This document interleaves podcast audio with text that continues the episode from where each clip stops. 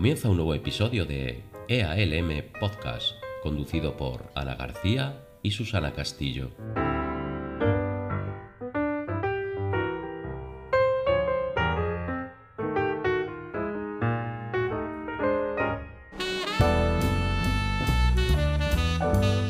Hola Ana. Hola Susana, un episodio más, donde hablaremos de los títulos en los libros y cómo elegir el mejor para nuestro proyecto.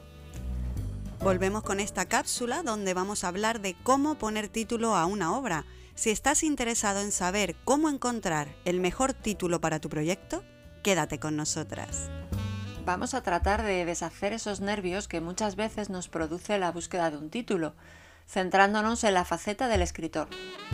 A fin de cuentas, el título es como la guinda del pastel, pero también es como la puerta de entrada. Contribuye a la idea que el lector se hace en primera instancia de tu novela y puede ayudar a que se decida por su lectura o siga adelante en busca de otros libros. Sin duda, elegir el título de una novela es importante. Todo lo que creamos lleva título, así que vamos a repasar juntos algunas ideas para que lo tengas más claro a la hora de decidir cuál será el tuyo. La idea de elegir un título para cualquier proyecto que quieras emprender es el requisito fundamental para darlo por finalizado. ¿Recuerdas cómo lo hicimos nosotras, Susana, para llegar al título de nuestro podcast Esperando a las Musas? Al principio, cuando empezamos, encontramos un nombre provisional a eso que hacíamos. Era una charla, somos dos amigas. Así que decidimos llamarlo provisionalmente charla entre amigas, ¿te acuerdas?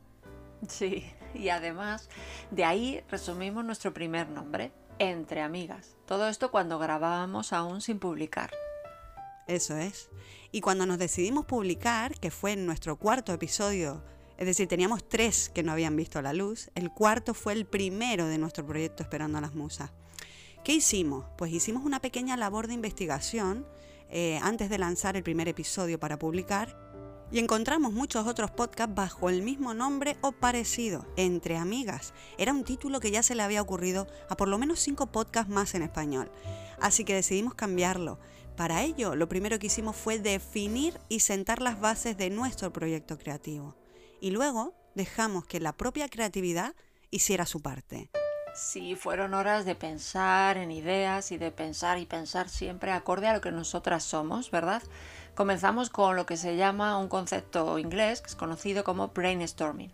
Así es, como ya sabrás, brainstorming es una lluvia de ideas. Es hacer un listado, en este caso, de posibles títulos que nos gustaban. La lluvia de ideas es un buen ejercicio, yo diría Ana casi el mejor, para iniciarse en este periplo que es titular una obra. Pero es importante, como decimos, que primero sientes las bases de tu proyecto, es decir, tener clara la idea, el objetivo y la misión. Ese será tu ADN. Nosotras, una vez tuvimos el nuestro bien definido y perfilado, nos permitimos divagar y soltar la imaginación anotando todos los nombres que se nos ocurrían, o bien porque nos gustaban, o bien porque representaban aquello que podía definirnos de alguna manera.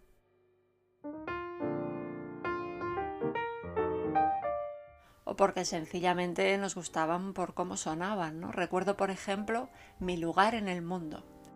Mi rincón favorito. Desorden alfabético. Ay, es verdad, ese era el título de un blog literario que yo tenía cuando era joven. Sí, recuerdo que algo me comentaste cuando lo anotaste. Mira, teníamos otro, Desmontando cimas. En la orilla. Atlántida. Metanoia. Me encanta cómo suena esta palabra. Ahora no recuerdo qué significa, pero me encanta cómo suena. Me suena a medicina, Ana. Metanoia. eh, había otros, por ejemplo, papel y tinta. Sí. El pájaro y el mar. Lo anotamos y preparando este guion, Ana, no te vas a creer lo que he descubierto en la red. Porque El pájaro y el mar te puede parecer el título de una obra de Hemingway, por ejemplo. Pues no, sin embargo, sí que es el título de un cuento de Anna Mullins y está incluido en la colección de cuentos Minarete. Este ejemplo nos viene muy bien para explicar que cuando elijamos un título debemos investigar antes si ya existe otra obra bajo el mismo nombre. Sí, cuidado con, esa elección del título que, puedas hacer. No vaya a ser que compita con, otro proyecto de la misma índole y, bueno, vamos a seguir contando un poco cómo, cómo siguió nuestra lluvia de ideas. empezamos a buscar palabras que reflejaran como si fuera un espejo nuestra motivación para hacer este espacio. Es decir, ayudar a escritores noveles a encontrar recursos para mejorar su escritura. Y apuntamos títulos como Crecer en cápsulas, Cápsulas creativas, Dúo creativo. Y así empezamos a enfocarnos en la creatividad. Y a partir de ahí nos llegó el título Espejo de las Musas o Musas en el Espejo. Y aquí, Ana, nos detuvimos. Leímos Musas y rápidamente decidimos que tenía mucho que ver con todo eso que andábamos buscando nosotras a nivel personal y profesional, nuestro motor, ayudar a otros a encontrar la inspiración y ser creativos. Sí, Susana, además me está gustando mucho recordar cómo empezamos a, crear el espacio, ¿no? A buscar el título. Recuerdo que anoté la definición de musas en, bueno, en lo que estábamos trabajando y bueno, eran hijas de Zeus y de Nemosine, que era un ser titánico, ¿no? Y bueno, se consideraban las patronas de las artes y tiempo después de las ciencias también podemos decir que musas eh, dio lugar a una palabra que todos conocemos como es música, que es de donde procede el nombre. Y originalmente solo había una musa que inspiraba a los poetas y a los cantantes que la invocaban cuando empezaban a trabajar. Luego más adelante los poemas épicos de Homero, como son la Iliada o la Odisea, eh, empezaban con una invocación a las, a las musas. Poco después, Hesiodo mencionaba a nueve de ellas que vivían en un monte sagrado llamado Helicón y que le habían traído un delicioso canto. Y decidimos agregarle esperando a las musas porque realmente las estábamos invocando mientras creábamos este proyecto, mientras trabajábamos en todo el contenido y preparación del podcast. Eso es, queríamos invocar a las musas para que cuando vinieran, eso sí, nos pillaran trabajando. Fue todo un proceso, pero sabíamos que el nombre del proyecto era el primer paso para acercarnos a quienes éramos. Así que, bueno, recuerda esto en la búsqueda del título para tu libro, historia o relato. Es importante. Céntrate porque es lo que puede atrapar a un lector para después leer el libro. Ya hemos comenzado hablando de la importancia que tiene un nombre o un título en cualquier proyecto que emprendamos. Pero en esta capsulita de hoy, como hacemos siempre, nos vamos a centrar en los libros. Así que para hablar de los títulos en los libros, vamos a ver un poquito lo que cuenta la historia sobre el porqué de los títulos en las obras. Refiriéndonos a esto, estoy leyendo ahora un ensayo de Irene Vallejo sobre la invención de los libros en el mundo antiguo. Y he descubierto algo muy curioso que está relacionado. En la antigüedad no había costumbre de dar título a los libros, Susana. Es decir, algo que para nosotros está normalizado y es casi imprescindible, en siglos antes de Cristo lo común era apilarlos. Es como cuenta la autora Irene Vallejo en el libro El infinito en un junco. Las primeras bibliotecas del mundo eran pequeños almacenes y bastante humildes, con estantes adosados en las paredes, y las tablillas estaban colocadas de pie en filas. Esas tablillas eran los libros y estaban sin título. ¿Cómo se identificaba a cada obra escrita? Eso mismo te iba a preguntar, que qué eran las tablillas. Bueno, pues en esas tablillas, eh, muchas de ellas eran catálogos de las colecciones que había, es decir, se identificaban los libros que había en esos catálogos y de cada obra se escribía y se la reconocía eh, por la primera línea o con un breve resumen del contenido. Y bueno, años más tarde nos explica la autora que llegaría el rollo del papiro, perdón, el rollo de papiro, toda una revolución en la historia del libro.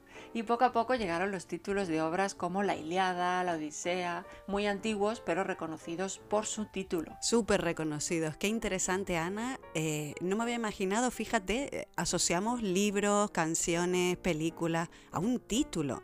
Y es muy interesante eh, saber y descubrir que no siempre se titulaban las obras, ¿no? Maravilloso. Por otro lado, ya lo decía Benedetti, seguimos hablando de los títulos y la importancia que ahora sí, Ana, tienen en nuestro presente, ¿verdad? Sí. Benedetti decía, una parte importante de un cuento es el título, porque lo ilumina. Así que a la hora de elegir el título para una novela, basta con que éste sea sencillo, descriptivo y que resuma de alguna manera el argumento. En algunas ocasiones se puede jugar con la alusión o el contraste, como por ejemplo se me ocurre Ana el que hemos leído en nuestro club de lectura, Continuidad de los Parques, un pequeño cuento de Julio Cortázar, donde el título aparentemente no tiene nada que ver con la trama ni el argumento. A priori, no sé tú qué opinas, pero no aporta nada, no nos da información, sino que a mí, por lo menos después de leerme el cuento, me genera la pregunta, ¿y por qué este título? No refleja un parque, no, no sé, resuelve algo que no sabemos de la historia contada. Sí, es cierto, después de leer el cuento, que vuelves al título y no, y no, no te encaja, ¿no? Si es verdad que hay algún parque, pero no encaja o no, no, no te esperas, te esperas otra cosa, no ese cuento. Así que como título sí es verdad que es enigmático, pero vamos, es maravilloso como todo lo de Cortázar. Maravilloso.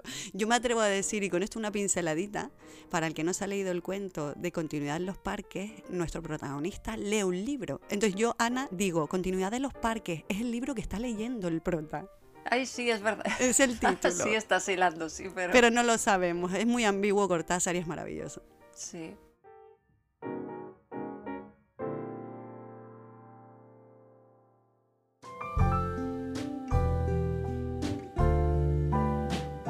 Volvemos a hablar de los libros y una vez acabado, ya maquetados, el título de una obra de ficción forma parte de un todo, en concreto de la portada.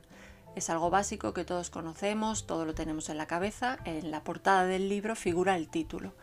Pero yo creo que podemos empezar, Susana, por la definición, para saber buscar el mejor título para nuestra obra de ficción. El título es esa palabra o frase con la que damos a conocer un asunto, un proyecto, la materia de un libro, una obra literaria, un poema, una canción, una obra científica, una película, un videojuego, un juego de mesa, es decir, todo lleva título. El menú de un restaurante lleva título, los platos, Ana, ¿no? ¿Tú le pones títulos a tus platos, por cierto? Hombre, títulos así creativos no, pero ¿qué vamos a comer hoy? Le damos un título. ¿A que sí? Como no dices todos los ingredientes, dices el título de la receta. Hasta en eso se ha creado todo un arte, ¿no? La titular los platos.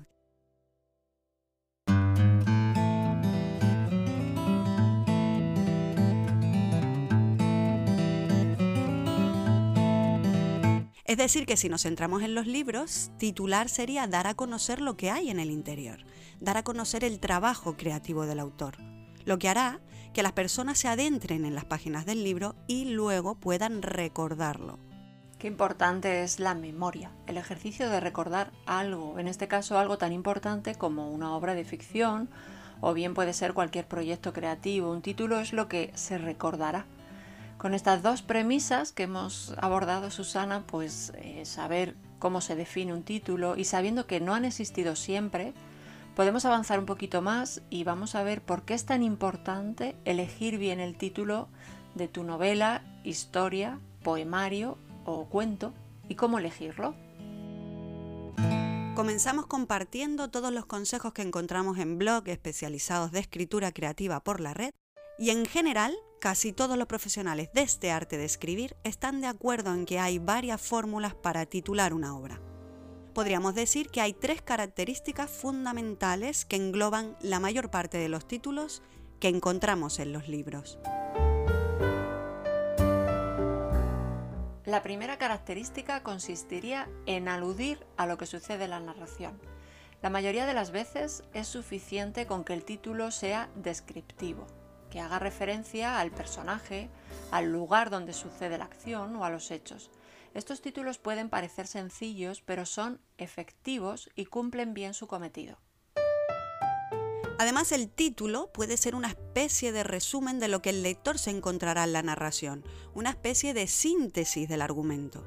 En este caso, el título cuenta parte de la historia, da una especie de pequeño adelanto. Como ves, esta no es sino otra variante de un título descriptivo.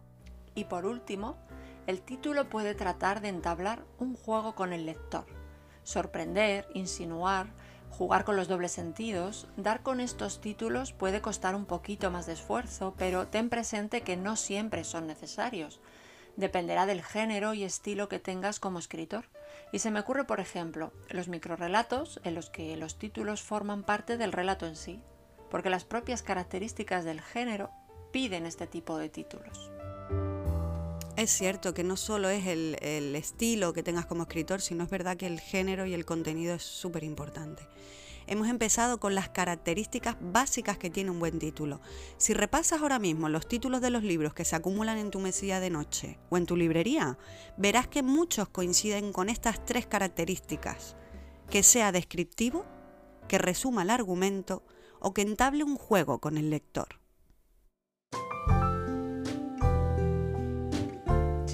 Nos olvidemos de advertir que a la hora de elegir el título de una novela hay que tener cuidado con elegir esos títulos que son muy enrevesados, rebuscados o que son grandilocuentes porque te van a delatar como escritor primerizo. Muchas veces por tratar de buscar un título sugerente o presuntamente literario se usan frases abstractas y sin sentido que en lugar de apelar al lector lo confunden. Y hoy vamos a contarte todas las fórmulas existentes para titular una obra. Empezamos desde las más sencillas hasta las más complejas. Como siempre, la sencillez es tu mejor aliada. Toma nota de los siguientes consejos que te ayudarán a encontrar ese nombre perfecto para tu obra literaria. 1. Usa el nombre del protagonista. ¿Quién mejor para dar título a tu novela que su personaje principal este tipo de título es apropiado para las novelas narradas en primera persona, novelas de personajes que narran la experiencia vital de un individuo. Por ejemplo, Ana Karenina, de León Tolstoy. Incluso puedes aludir a algún detalle del nombre de su protagonista, por ejemplo, la señora Dalloway, de Virginia Woolf, Madame Bovary, de Gustave Flaubert, Lolita o Marianela, esta es de Benito Pérez Galdós. Shakespeare tiene unos cuantos, Otelo, Macbeth, Hamlet. Por supuesto, este tipo de títulos puede usarse también cuando hay más de un protagonista. Salinger eh, lo usó, por ejemplo, en su novela Franny y Zoe. Benito Pérez Galdós en Fortunata y Jacinta. Juan Ramón Jiménez con Su Platero y yo. O, por ejemplo, Romeo y Julieta de Shakespeare. Cuando los protagonistas forman todo un grupo en una novela coral, también podemos usar el nombre de los protagonistas. Por ejemplo, de Camilo José Cela, La familia Pascual Duarte. Una variación de este tipo de títulos consiste en usar una perífrasis que aluda al protagonista. Vamos a recordar que perífrasis, para el que no lo recuerde, es la figura literaria que consiste en utilizar una construcción de varias palabras para evitar una palabra simple. Por ejemplo, La Dama de las Camelias, de Alexandre Dumas. 2. Usa el lugar donde sucede la acción. Elegir el nombre del lugar donde acontece la acción como título también es frecuente. Me acuerdo de Fuente Ovejuna, todos a una, de Unamuno, que esto hace una mezcla porque mezcla el lugar, alude al lugar donde transcurre la acción y con una pequeña clave que nos va a perfilar un detallito sobre de qué va la obra, ¿no? Con ese todos a una.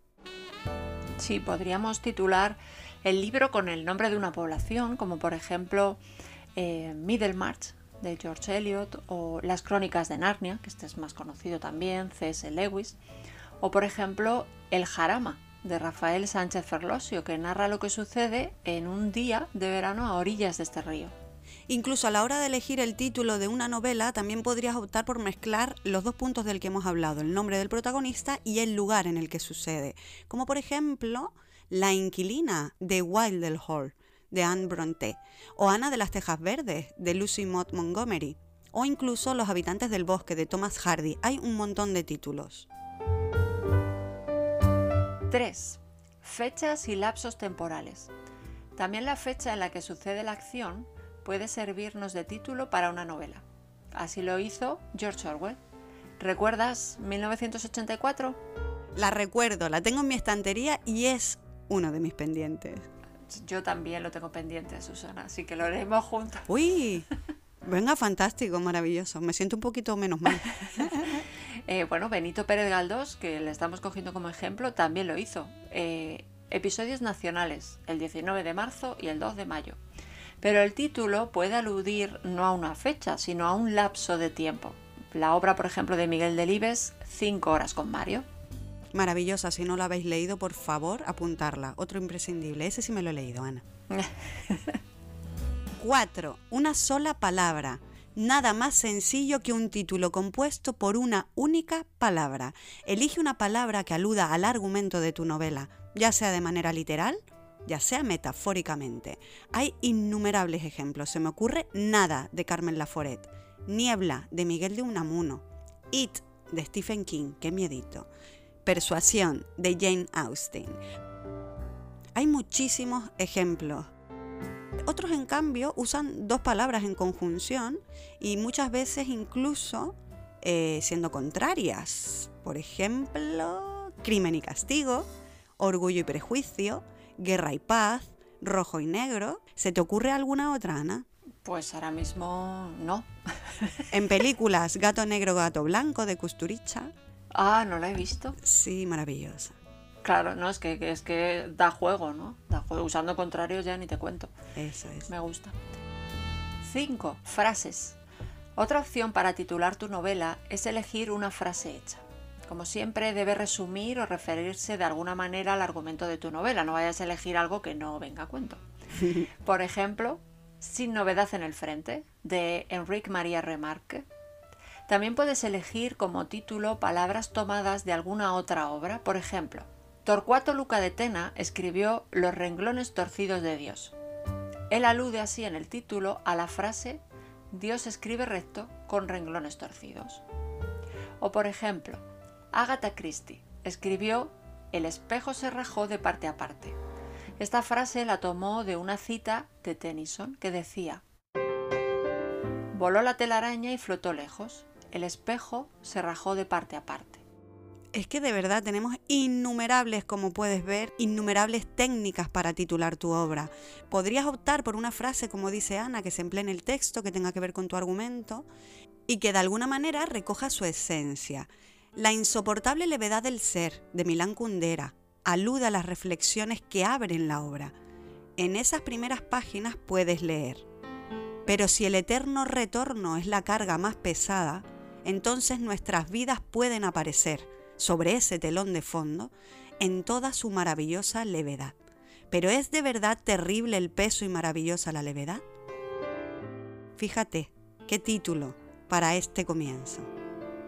Otro ejemplo podríamos encontrarlo en el libro de Silvia Plath, La campana de cristal, donde su título hace referencia al modo en el que la narradora se refiere a su inestabilidad mental y dice, estaría sentada bajo la misma campana de cristal, agitándome en mi propio aire viciado.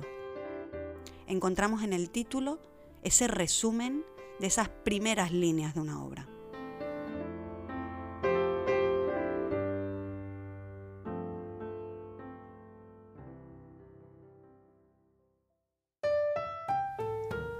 ¡6! Un título que resuma el argumento hemos dicho que una de las características de un buen título es que resuma de alguna manera la historia o el argumento de la novela. Por ejemplo, añadiendo unas palabras explicativas al nombre del protagonista. Me encantan este tipo de títulos. Yo los interpreto como un doble título, como por ejemplo en el libro Roxana o Una cortesana afortunada de Daniel Defoe. Sí, hay otros ejemplos. Francisco Teixeira de Queiroz Em, escribió Salustio Nogueira, Historia de una revista. O, como en el libro, Las Vírgenes Suicidas, una novela de Jeffrey Eugenides que narra el suicidio de cinco jóvenes hermanas. Hay títulos que resumen de manera muy explícita, este sería un ejemplo claro. También puedes elegir como título un objeto o un elemento determinante para el desarrollo de la acción, que actuará también como un resumen. Así encontramos el halcón maltés, de Dashiell Hammett o El papel pintado amarillo de Charlotte Perkins Gilman. 7. Títulos de canciones. También puedes inspirarte en el título de alguna canción o composición musical a la hora de elegir el título de una novela. Así lo hizo Haruki Murakami usando pues un tipo o género musical como el blues. El Norwegian Boot, ese es el libro que se tradujo al castellano como Tokyo Blues. O también Leon Tolstoy con su obra La Sonata a Kreutzer. 8. Contrastes. Una forma de atraer al lector es jugar con contrastes e ideas contrarias. Por ejemplo, el título de la novela de Agatha Christie, Cianuro espumoso. El contraste del nombre del veneno del cianuro juega muchísimo con la cualidad de algunos vinos, ¿no? Espumosos. Este juego de ideas contrarias es también común en otros libros como Tolstoy en Guerra y Paz, que ya lo hemos nombrado, o Crimen y Castigo, de Dostoyevsky. Aunque a veces el contraste puede encontrarse entre el título y el propio argumento de la obra. Por ejemplo, en la novela Felicidad familiar de Colwyn, con este título parece que vamos a leer una historia de concordia familiar, ¿no? Cuando en realidad narra la historia de una infidelidad. Fíjate, el, juego ¿no? que da el elegir un buen título. Como ves, a ti que nos escuchas, son varias las opciones y solo hemos empezado por las fórmulas sencillas. Sí, se trata de que pienses bien en los elementos característicos de tu obra y elijas uno que sea representativo, pero también que se articule de manera sugerente. Susana, una vez que tienes algo escrito y quieres publicarlo, habría que mencionar el paso siguiente. Si quieres publicar, pues tienes que llegar a la editorial. Tienes que ser consciente que el mundo editorial es un engranaje donde cada cual juega su ficha. El papel del editor es crucial en muchos aspectos. ¿Qué le ocurre a tu título cuando llega a una editorial? Seguramente ya habrás meditado y sopesado un sinfín de opciones y habrás elegido un título. Bueno, pues el editor muy probablemente te hará una propuesta de título porque conoce el mercado de los libros, es su trabajo diario. Podrá ofrecerte una opción más acorde con el mercado. En este caso, y si te ocurre, sopesa las opciones que te presenten. Estar abierto a escuchar es una oportunidad creativa que tienes que aprovechar. Conseguir un título potente, atractivo y que capte la atención del lector es lo importante.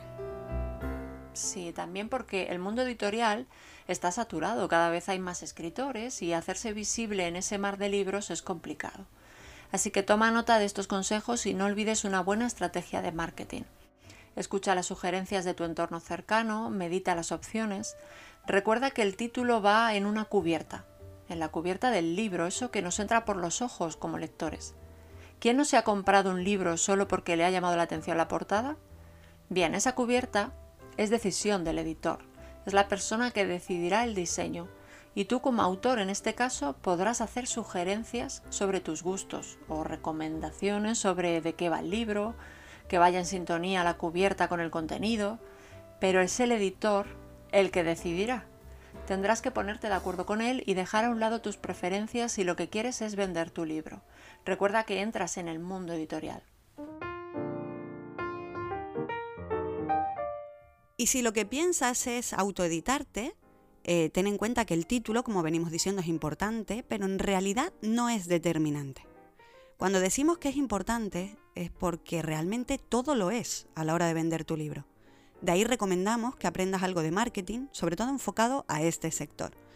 ¿Y por qué decimos que en realidad el título no es tan determinante? Pues porque un título genial no va a salvar una mala novela puede que consigas atraer a muchos lectores con la fuerza de un título sugerente, por ejemplo. Pero si tu narración no está a la altura, tu éxito va a durar muy poco. Ya sabes que entre los lectores funciona muy bien el boca a oreja. Si tu libro no es bueno, nadie hablará de él ni lo recomendará.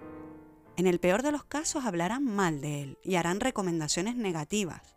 Así que sí, sin duda el título importa, pero es solo un elemento más a la hora de que el lector elija tu novela.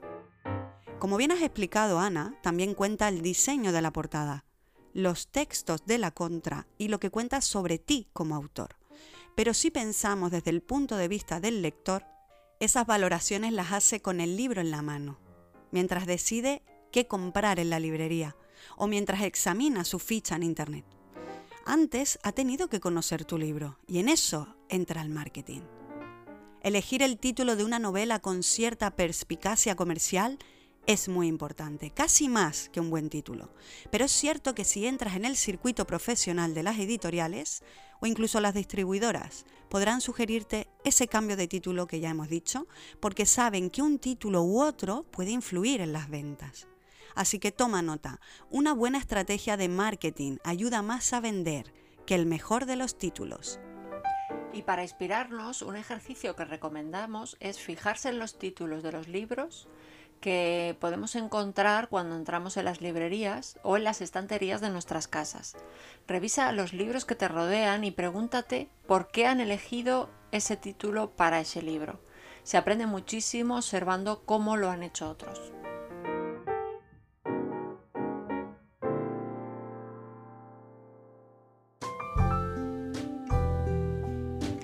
Y seguimos hablando de títulos y cómo generarlos. Vamos a ver otra fórmula para titular una obra, ahora algo más compleja.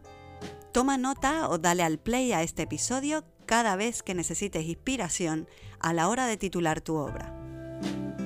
El esquema de título que más nos encontramos en nuestras estanterías o en cualquier biblioteca o librería son fórmulas clásicas, usadas desde hace muchísimo y que funcionan muy bien. La primera es sustantivo más de más sustantivo. Podemos usar los artículos si fuera necesario.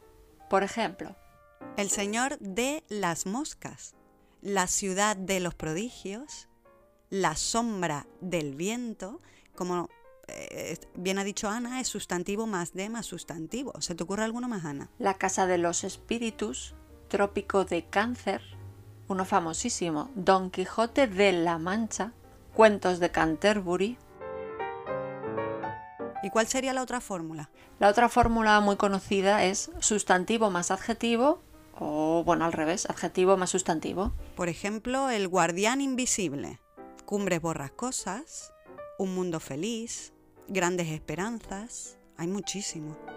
Claro, párate a pensar. Recuerda títulos con estas fórmulas. Ahora mismo que nos estás escuchando, si estás en casa, Ve a tu estantería y descubre en los estantes las fórmulas mágicas del mundo editorial. ¿Encuentras ejemplos? Oye, qué juego más divertido, Ana. Si nos sigues en nuestras redes sociales, nos puedes encontrar en EALM Podcast. Próximamente te vamos a proponer un juego con todos esos títulos que tienes en tus estanterías. Existen millones de libros. Me encantaría saber, Ana, cuántos libros hay en el mundo, pero sabemos que hay millones. Os estamos dando unos poquitos ejemplos para que veáis que esta fórmula es más común de lo que podemos creer y sabemos que os va a ser útil para titular cualquier cosa que queráis. Realmente, ¿qué iba a decir Ana? Para titular cualquier libro, pero es que es cierto, es que te sirve para titular hasta una casa. Claro, la casa de Susana. La Villa, Villafranca. Sí. Es verdad que es verdad que la gente Hasta pone los pueblos, tienen unos nombres muy curiosos. Bueno, también decir que hay una fórmula más moderna. Ana, que esta me chifla. Se trata de elegir títulos muy largos y llamativos. Por ejemplo, todo lo que podríamos haber sido tú y yo si no fuéramos tú y yo. Un libro de Álvaro Espinosa, ¿qué te parece? Largo, es muy largo. Los hombres que no amaban a las mujeres, de Larson. Sí, este en concreto que tiene trilogía, todos sus títulos son muy largos. Es cierto, Susana, que años atrás han florecido este tipo de libros con títulos larguísimos y hay uno que siempre comentas que lo tienes como pendiente, El curioso incidente del perro medianoche, de Marjado. Y muchísimos más, sí. Sí, está, por ejemplo, El abuelo que saltó por la ventana y se largó. Es que dime tú, pero yo me lo quiero leer, perdona, ¿de quién es? Perdón. Sí, este es de Jonas Jonasson. Y, y, recuerdo que lo leímos en el club de lectura. El abuelo que saltó por la ventana y se largó. Pero es que tú estás viendo la acción, es decir, dime tú a mí que no te lo compras, Ana. Sí, yo recomiendo que lo compréis porque tal cual aparece así en el título, ocurre en el argumento del, del libro. Bueno, hay más títulos, por ejemplo, El Viralindo, lugares que no quiero compartir con nadie. Maravilloso. Y uno bien largo también, de Robin Sharma. Las cartas del monje que vendió su Ferrari. Aquí Robin Sharma hace lo que hemos explicado antes, ¿no? Parafrasea un título de otra obra, porque tenemos el monje que vendió su Ferrari. Sí, coge y lo, lo aumenta, o sea, lo amplía. Lo amplía. ¿Y a ti que no te, no te convencen este tipo de títulos largos? Uy, a mí es que, eh, a ver, es cierto que me llaman la atención, porque me llamó la atención el del abuelo, que saltó la ventana así, me llaman mucho la atención, pero luego no los recuerdo. Es verdad que prefiero títulos más cortos, más potentes, ¿no? Como por ejemplo Nada de Carmen Laforet, que es de una sola palabra. Hombre, Ana, es que nada como única palabra es mucho, es muy potente. Pero a mí sí que me parecen maravillosos los títulos largos, como mínimo me atraen. Bueno, pues ahí lo dejamos, tiene que haber de todo y es verdad que sí que capta la atención. Es cierto que los libros de poesía y teatro hay que decir que en su mayoría tienden a ser títulos más cortos. En cambio los de prosa sí juegan con esos títulos más largos. Y bueno, a veces los títulos cortos es verdad que son más potentes, pueden ser ambiguos en cuanto al contenido, y en cambio los títulos largos son explicativos, ¿no? buscan llamar la atención del lector y mm, es cierto que para mí, por ejemplo, son más fáciles de olvidar. No, en eso tienes toda la razón, para todo el mundo. Es verdad que si tú quieres un título potente, eh, con garra, con gancho y que la gente recuerde, eh, evidentemente un título extensísimo, pues no cumple esa función los títulos extensos como mínimo me parecen curiosos y atractivos. Luego es verdad que el contenido de la obra deberá estar muy a la altura del título, porque es verdad que te ponen una expectativa que luego cumplirla va a ser tarea más difícil. Sí, ahí te doy la razón. En definitiva me hago una pregunta, Susana. ¿El escritor tiene el título en mente y luego escribe su historia? ¿O titular un libro es para un escritor el último paso en su proceso creativo? Pues seguro que cada maestrillo tiene su librillo, Ana, y se conocen casos de borradores de obras literarias que luego mutaron parcial o incluso totalmente, escritores que hasta el último momento no saben cómo titular su obra y otros que desde el principio tienen súper claro el título de su creación.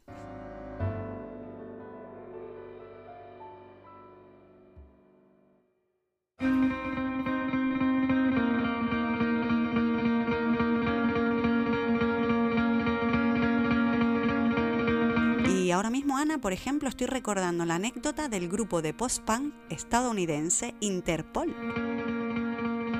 En su álbum de debut, Turn on the Bright Lights, arrancan con una primera canción, vas a flipar, titulada Un título. O sea, que la titularon sin título. Sí, madre con un par. es que esto no acaba aquí. Tienen dos más que se llaman Obstacle One, Obstacle Two. Eh, estos yo creo que deberían de haber escuchado nuestro podcast. Pero reconozco que es, potente el título de cada una de las canciones. Por lo menos mm, impactan porque no te esperas un título así. La anécdota musical cuenta que creaban, estaban componiendo la música y la letra para este primer álbum, es su primer álbum debut, ¿vale?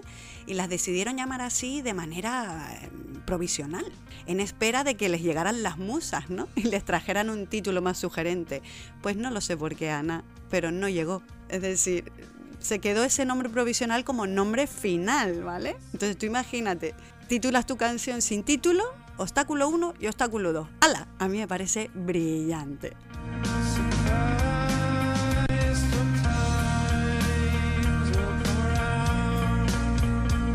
Pues sí, yo creo que sí, porque o sea, parece como un borrador, ¿no? O sea, le llegaría a alguien para pues, incluso poner el, hacer la maquetación del CD, ¿no? Y, poner los títulos de las canciones. El que lo tiene que poner pone sin título. Eso es, eso es. obstáculo 1, obstáculo 2.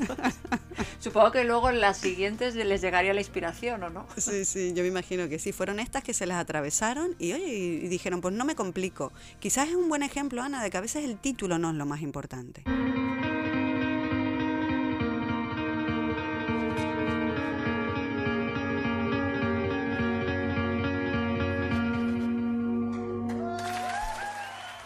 Si volvemos a los ejemplos en los libros, encontramos, como en cualquier otro proceso creativo, que titular una obra forma parte intrínseca del proceso creador. Y sea como sea el resultado, será lo que primero veamos cuando tengamos ese libro, disco, película entre manos. Y para terminar con el capítulo de hoy, vamos con algunos consejos para encontrar el mejor título para tu libro. Toma nota. 1. Escribe una lista de todos los nombres que te vengan a la mente. Esto es la lluvia de ideas de la que hablábamos. Anota todo, por muy tonto que te parezca, ya sea largo, corto, inspirador o no.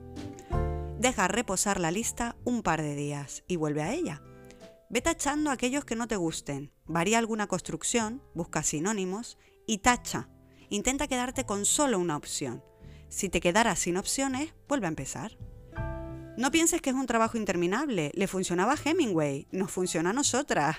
Hemingway escribía una lista de posibles títulos y a veces tachaba todos y volvía a empezar. Nosotras también lo hicimos y nos funcionó. Inténtalo, coge papel y boli y seguro que de esta encuentras el título o nombre que necesitas. 2. Busca inspiración en libros de la misma temática e investiga cómo lo han resuelto. Si quieres escribir, por ejemplo, novela negra o de suspense, seguramente sea porque has leído muchas historias de este género. Bueno, pues párate a pensar y recuerda títulos de esos libros que leíste y te gustaron y aquellos que no. Y estarás haciéndote a la idea de cómo llegaron otros a titular su obra. Escoge una opción de tu texto. Si ya tienes la historia o cuento escrito, rebusca en las líneas escritas y seguro que de ahí puedes sacar un título. Piensa algo que define el tema de tu texto. Revisa los diálogos, cada detalle que hayas escrito puede contener la fórmula mágica y así darás con el título que necesitas. 3. Tema de tu texto. Como dices, haz el ejercicio de contarle a alguien tu historia brevemente. Pensarás en contarle lo esencial, harás una sinopsis. Quizás en ese resumen muy breve puedas extraer la frase y luego trabajarla y darle forma. Piensa dónde tiene lugar, quiénes interactúan, qué conflicto se desarrolla y qué quieres transmitir. Anótalo. Ya has dado con tu título.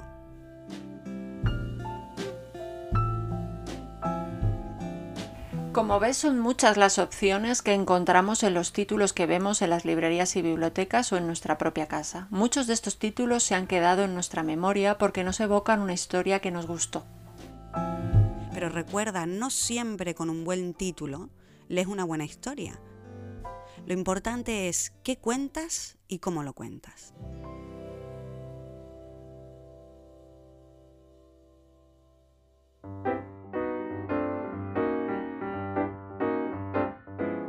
Ya terminamos el episodio de hoy, hasta aquí nuestro paseo por los títulos de los libros y a mí me gustaría saber si a nuestros oyentes les gusta el título de nuestro proyecto creativo, donde nosotras estamos a gusto. Te lo preguntaremos por nuestras redes sociales. ¿Te gusta el título? ¿Qué título de los episodios que hemos publicado te gusta más?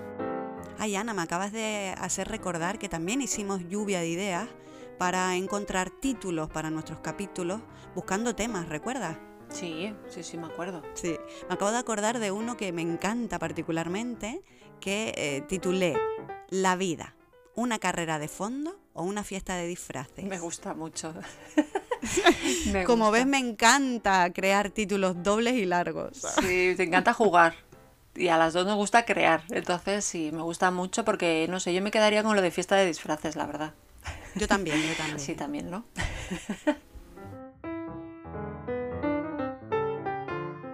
Para terminar, antes de despedirme de ti y de nuestros oyentes, te propongo que cojas dos o tres libros de tu estantería y veamos cómo han construido el título de la obra, ¿te parece? Genial, Ana. ¿Cómo te gusta jugar, eh? Venga. cojo dos. El primero que tengo por aquí, ¿vale? De José María Gelbenzu. En la cama con el hombre inapropiado.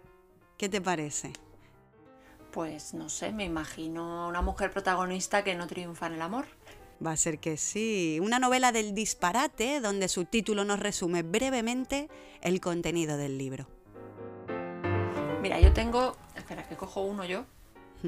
La fórmula preferida del profesor, de Yoko Owawa. ¿Lo conoces? ¿No? El título hace referencia al argumento, puesto que el protagonista es un viejo profesor de matemáticas y cuya memoria, bueno, tras un accidente eh, solo dura 80 minutos cada día. ¿Qué dice? Sí, la novela es pura belleza. Esta belleza japonesa de flores ahí en el limbo y tal. Pues así es tal cual la novela. Y fue un fenómeno social en Japón. De hecho, se dispararon los estudios en matemáticas. Anda, qué bueno. Me encanta cómo influyen los libros. Ese me lo prestas, porfi. Vale, tengo otro por aquí. Miguel Hernández, tenemos que hablar de muchas cosas. Ese es el título. Buf, eh, no sé, no lo conozco. En el 2017, Ana, se cumplió el 75 aniversario de la muerte de este grandísimo poeta y escritor. Y Espasa, la editorial en la que trabajó y que publicó la primera edición de posguerra de una de, estas de sus obras, eh, lo ha querido conmemorar con esta antología, ¿eh? por eso lo de Tenemos que hablar, en plural, es una antología cuyo propósito es, además de rendir homenaje al poeta, acercarlo a los jóvenes de nuestro tiempo. Por ello, los encargados de seleccionar los poemas de Miguel Hernández que aparecen en este libro son poetas contemporáneos de diferentes voces y tendencias. Así que tenemos que hablar de muchas cosas, Ana se convierte en un título muy sugerente, donde son varios poetas los que rinden homenaje a este grandísimo escritor y poeta que está más vivo que nunca. Sí, la verdad que el título ya, ya en sí ya despierta la, curiosidad, ¿no? Para ver de qué va a hablar, ¿no? Dentro. Em, bueno, yo me voy a despedir con otro que he cogido mientras me contabas este de Miguel Hernández y es un libro que aún no he acabado que se titula Sapiens de Yuval Noah Harari. Es una sola palabra en el título. Destaco de este libro, eh, bueno, es, un gran maestro, es un autor catedrático de historia, bueno, tiene, es increíble todo lo que cuenta. Y lo escojo, aparte de porque es un bestseller mundial, que me lo compré porque me llamó la atención, es porque después del título le añade un subtítulo, que es aún más sugerente. De animales a hombres. ¿Y qué hace después? Pues que abajo tiene un segundo subtítulo. Breve historia de la humanidad. Lo que llevo leído es apasionante y bueno, es una breve historia desde los primeros hombres hasta las tres revoluciones que han cambiado la humanidad. La revolución cognitiva, la revolución agrícola y la revolución científica. Tres revoluciones que han cambiado la humanidad, tres títulos, o bueno, un título y dos subtítulos, maravilloso. Sapiens, me lo apunto, me lo has nombrado un montón de veces, así que otro que me vas a prestar, guapa. Pues claro, aquí estamos para prestarnos los libros. Eso es. Bueno, ya está aquí el capítulo, así que me despido de todos y bueno, Susana, charlamos en el próximo episodio. Como me cuesta despedirme, pero como siempre, Ana, un placer charlar contigo. Hasta el próximo capítulo. Chao. Chao, chao.